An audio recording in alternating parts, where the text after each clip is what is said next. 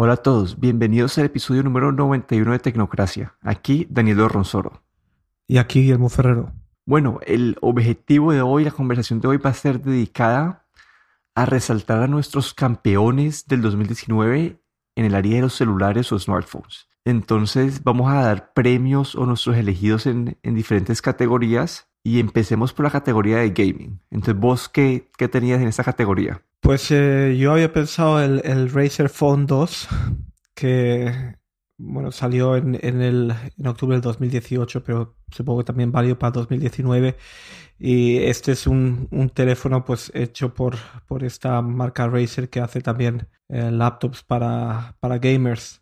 Y bueno, así como para mencionar, pues para, para un gamer, por ejemplo, un display con una buena resolución de 1440 x 2560 y luego tiene un refresco de 120 Hz y, una, un, brillo bastante bastante una pantalla bastante brillante hasta 580 nits. Pues eso es lo que lo que me pareció bueno que, que como gamer pues eh, estarías buscando.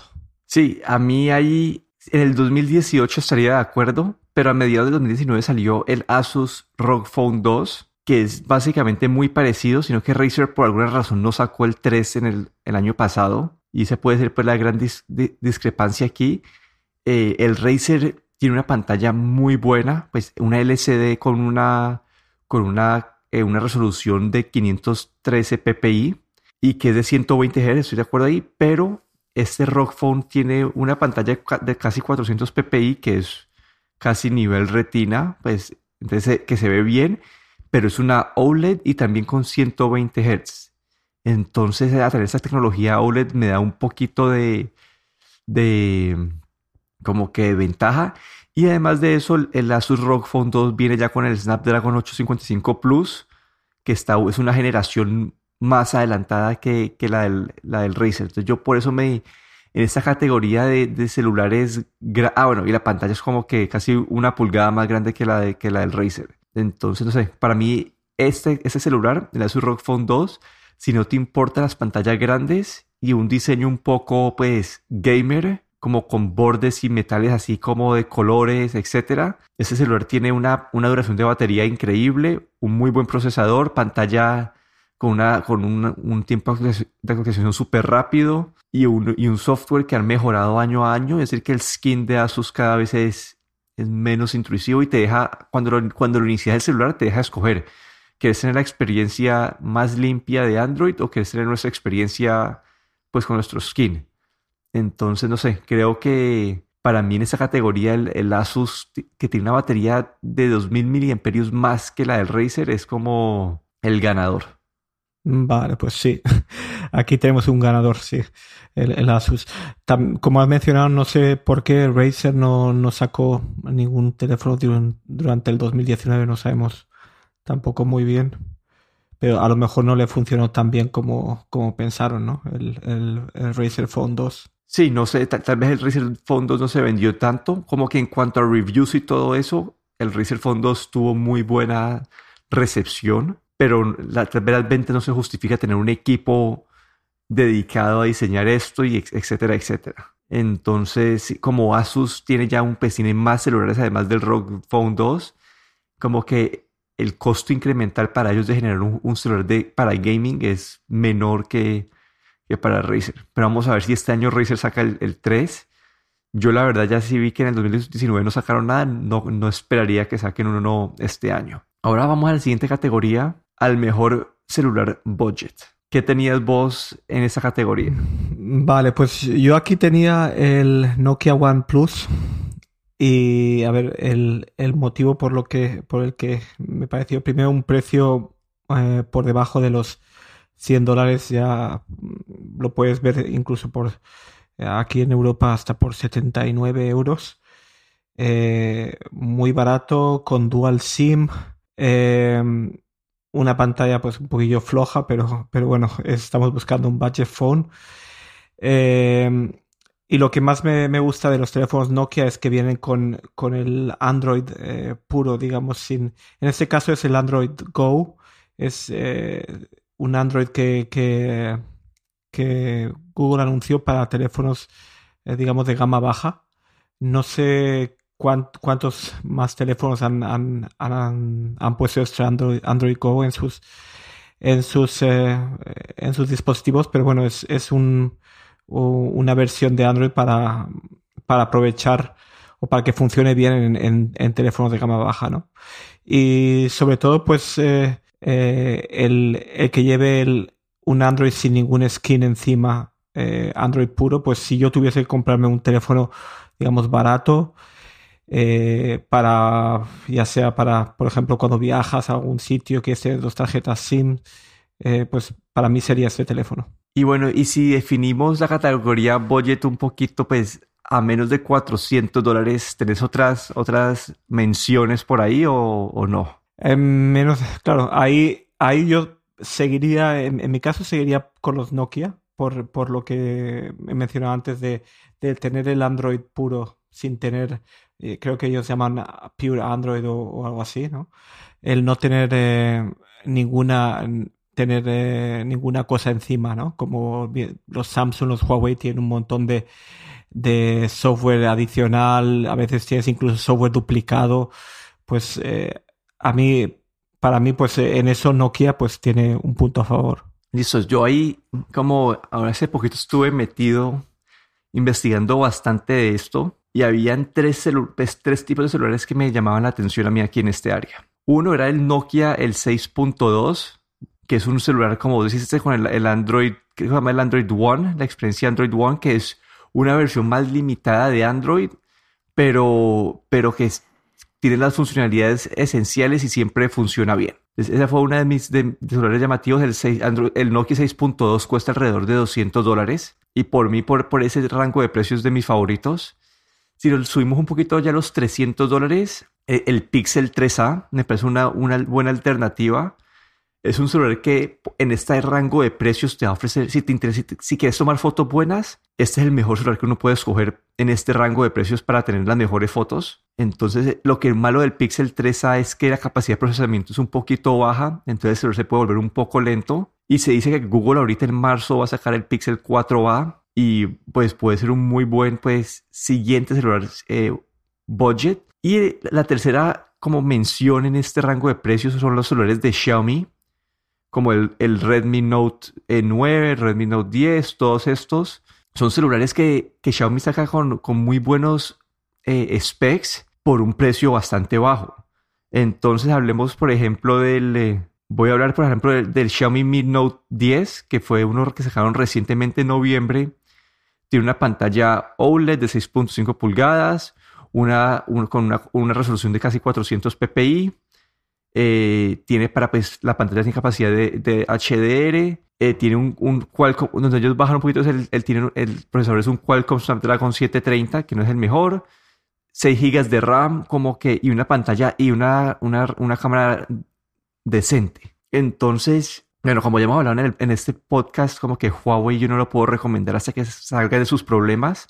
Entonces yo me quedo como que en estas categorías, como que a mí me gustan los Nokia, si estás buscando algo debajo de 250 dólares, por esa experiencia de Android, Android One, que es una experiencia de Android puro, tiene actualizaciones pues más rápidas y son celulares que al no tener tanto bloatware o, o aplicaciones y funciones basura, y puede, no se van, a, se van a demorar más en volverse lentos. Entonces, no sé, como que ahí, sí, el Google Pixel 3A, el Xiaomi Mi Note, la línea de Xiaomi Mi Note y los Nokia son como que mis, en diferentes, esos salen en diferentes rangos de precio, entonces dependiendo de tu, de tu presupuesto. Bueno, y ahorita ya vamos a las categorías un poco, un poco más interesantes y empecemos con el el mejor celular como en general, como que teniendo en cuenta precio y características, como que si uno fuera a gastarse su plata, ¿cuál sería nuestra recomendación? Aquí vos que mencionaste.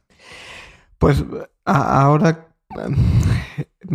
pensándolo, pensándolo así bien, pues eh, no sé, tal, vez el, el, el, eh, yo diría, tendría ahí como dos, a lo mejor el, el, eh, el Samsung Galaxy S10 no, es, un poco caro, ¿no? Todo hay que decirlo. Y, bueno, otro, otro teléfono que, también yo incluiría como, como bueno en, casi todo es el, el Pixel 4 eh, XL. Eh, sobre todo, bueno, el, el Samsung técnicamente es muy bueno, el cámaras también. Eh, tal vez la batería a lo mejor un poco floja, ¿no? Eh, pero el, el, Pixel 4 X, XL, pues eh, hay el, modo, el modo nocturno, también la experiencia, digamos, de, de Android que tienes en, en, un, en un Pixel, una batería de 3700 miliamperios. Y bueno, los Samsung yo sé, sé que son muy populares, pero como siempre no me gusta tanto esa, esa experiencia ¿no? de Android modificada. Pero, pero bueno, lo veo también como, como un teléfono muy recomendable. Sí, yo acá estoy dividido entre dos. El OnePlus 7T o el, o el OnePlus 7T Pro, como que la diferencia entre ellos es poquita, y el iPhone 11. Aquí, ¿por qué escojo estos dos? El OnePlus 7T cuesta como 700 dólares, es decir, que tiene los, tiene los specs de celulares de 1000 dólares por 700 dólares. Tiene una pantalla de 120, de, de, perdón, de 90 Hz. Entonces, una pantalla que tiene ese refresco rápido y dicen que cuando uno utiliza estas ya es imposible volverse a, las más lentas. Tiene pues buena memoria RAM, tiene carga rápida, una, una batería decente. El gran problema de estos celulares es que aunque tiene una cámara buena, no se compara a las cámaras del Pixel, de Samsung y, el iPhone.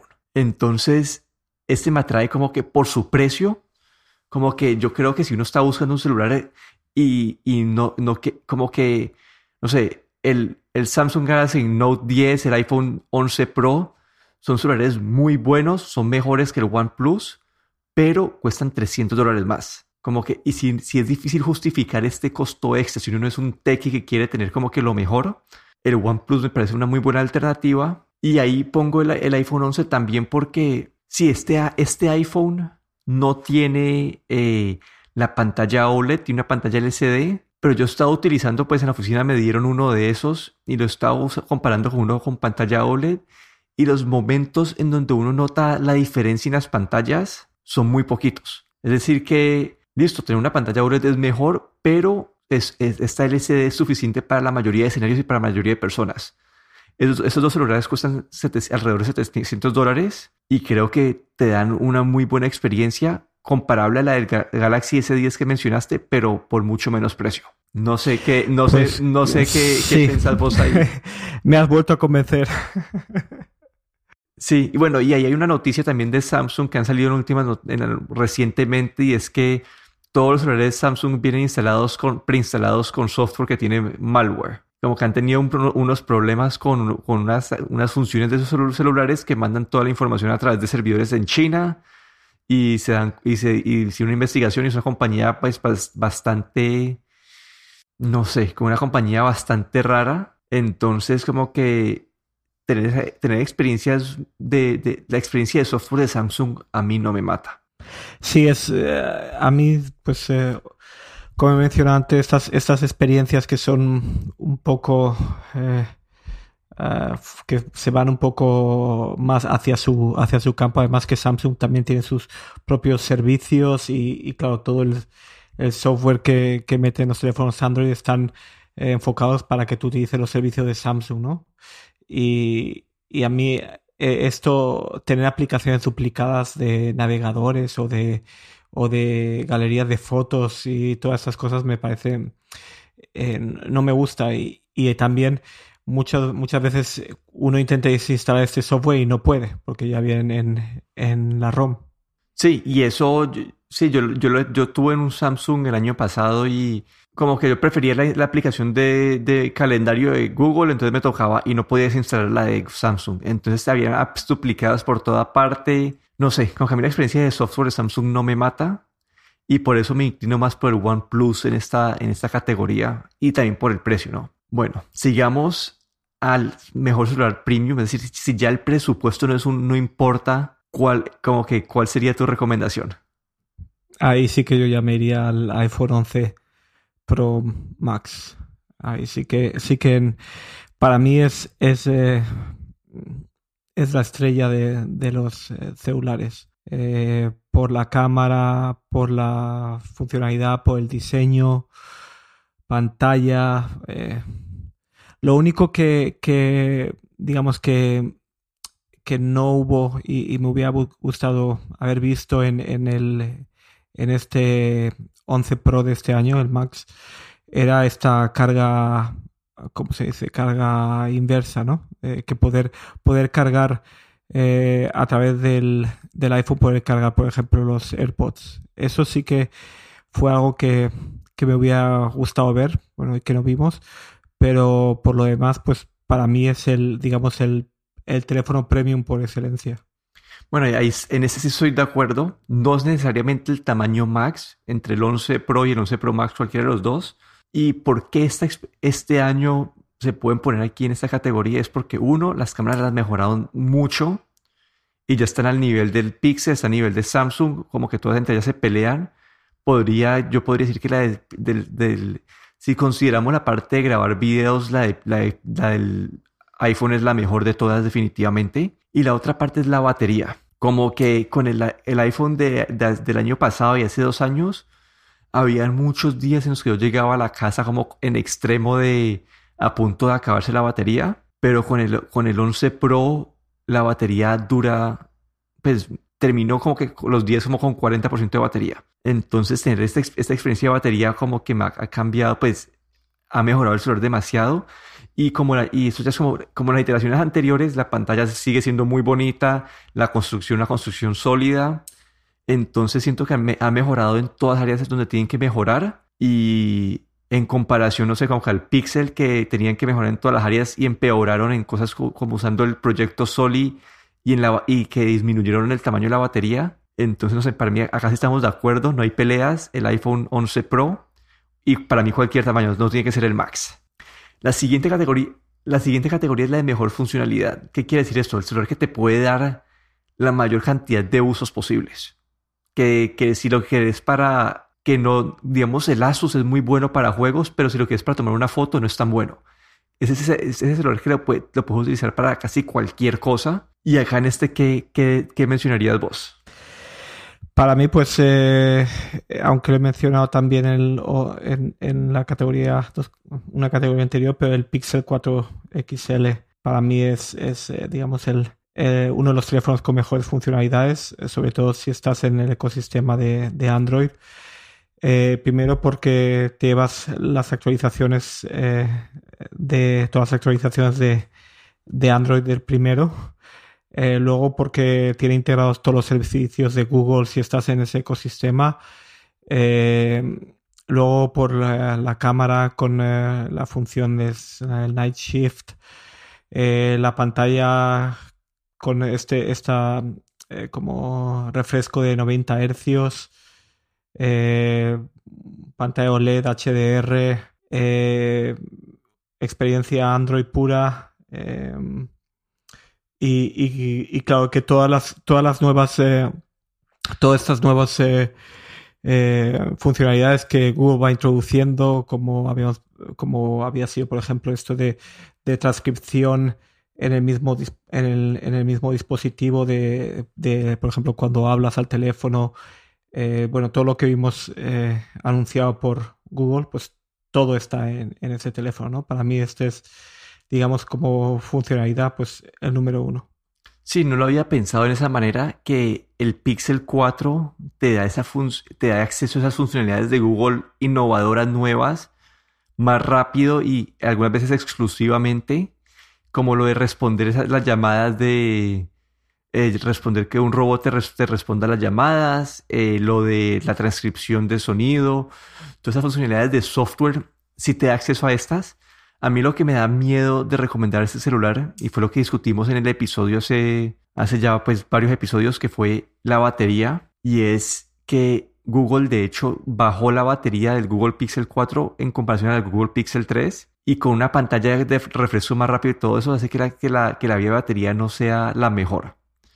Yo cuando había pensado en este celular había pensado más en la parte de hardware y me había inclinado por el, aunque no me gusta la experiencia de software de Samsung, por el Galaxy Note 10 Plus, que tiene el lapicito este, puedes usar el lápiz en la pantalla, puedes usar el lápiz como varita mágica para hacer funciones, aunque en el Google puedes utilizar el Soli como para hacer lo mismo.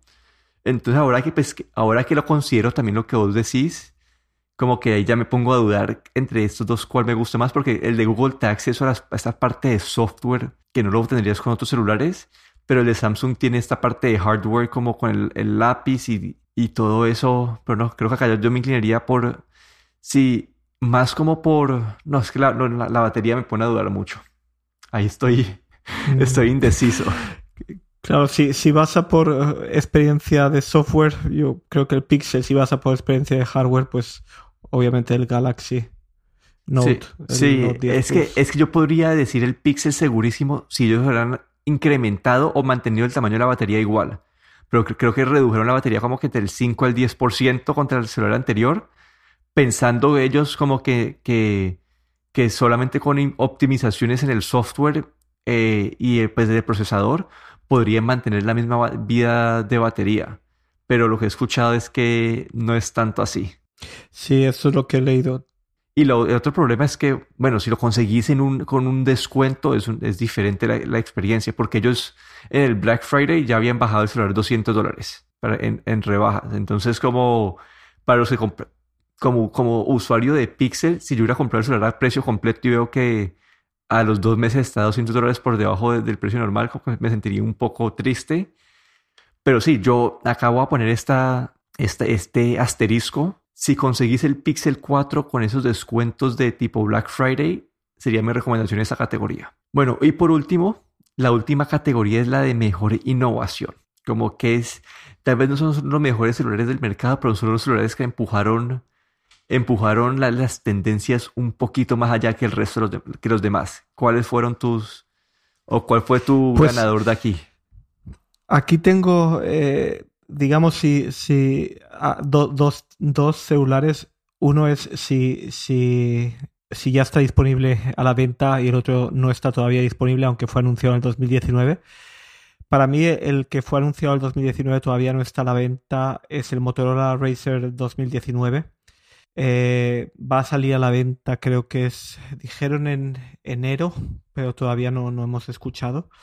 Y eh, pues tenemos aquí un celular de pantalla OLED eh, flexible con este formato de clamshell, de, bueno, estos que se, que se cierran como el Motorola Racer y cuando se abre pues te da una pantalla pues bastante, bastante grande, bastante larga y yo creo que, este, este Motorola, este diseño de Motorola pues, pues condensa muy bien lo que, lo que uno quiere en un teléfono celular, en un móvil, ¿no? Es, es movilidad, ¿no? Es un tamaño eh, bastante reducido y que se pueda meter fácilmente en el bolsillo, pero eh, sin sacrificar el tamaño de la pantalla, ¿no? Creo que pues el, diseño es, es, eh, es muy bueno.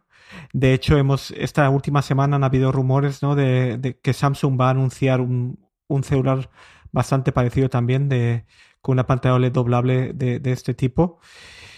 Y lo que todavía no está a la venta, ¿no? Y, sí, y, luego el teléfono pues eh, innovador que ya salió a la venta con algunos problemillas fue el Samsung Galaxy Fold, ¿no? Este fue, digamos, como ha dado mucho que hablar por los problemas que tuvo en su primera, cuando se mandaron a, a los a los medios de, comunicación que hacen reviews, eh, pues todos los problemas que hubieron con las pantallas, que se, estropearon bastante, ¿no? Y luego volvieron a rediseñarlo, ¿no? Y sacaron una segunda versión eh, un poco más eh, pulida.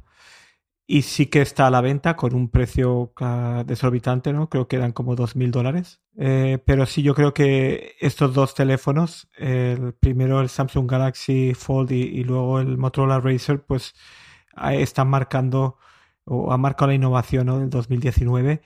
Eh, también está el Huawei con esta pantalla doblable, pero básicamente no lo no hemos visto, fue algo que presentaron como concepto casi en, en eh, creo que fue en el, en el Mobile World Congress, pero no volvieron, no se ha vuelto a oír más de ese teléfono, ni ha salido al mercado, ni, ni Huawei ha dado, ha hecho mucho más eh, alarde ¿no? de, de, ese teléfono. Así es que eh, yo creo que Samsung y, Motorola son los dos que, que se llevan se llevan para mí el premio a la innovación.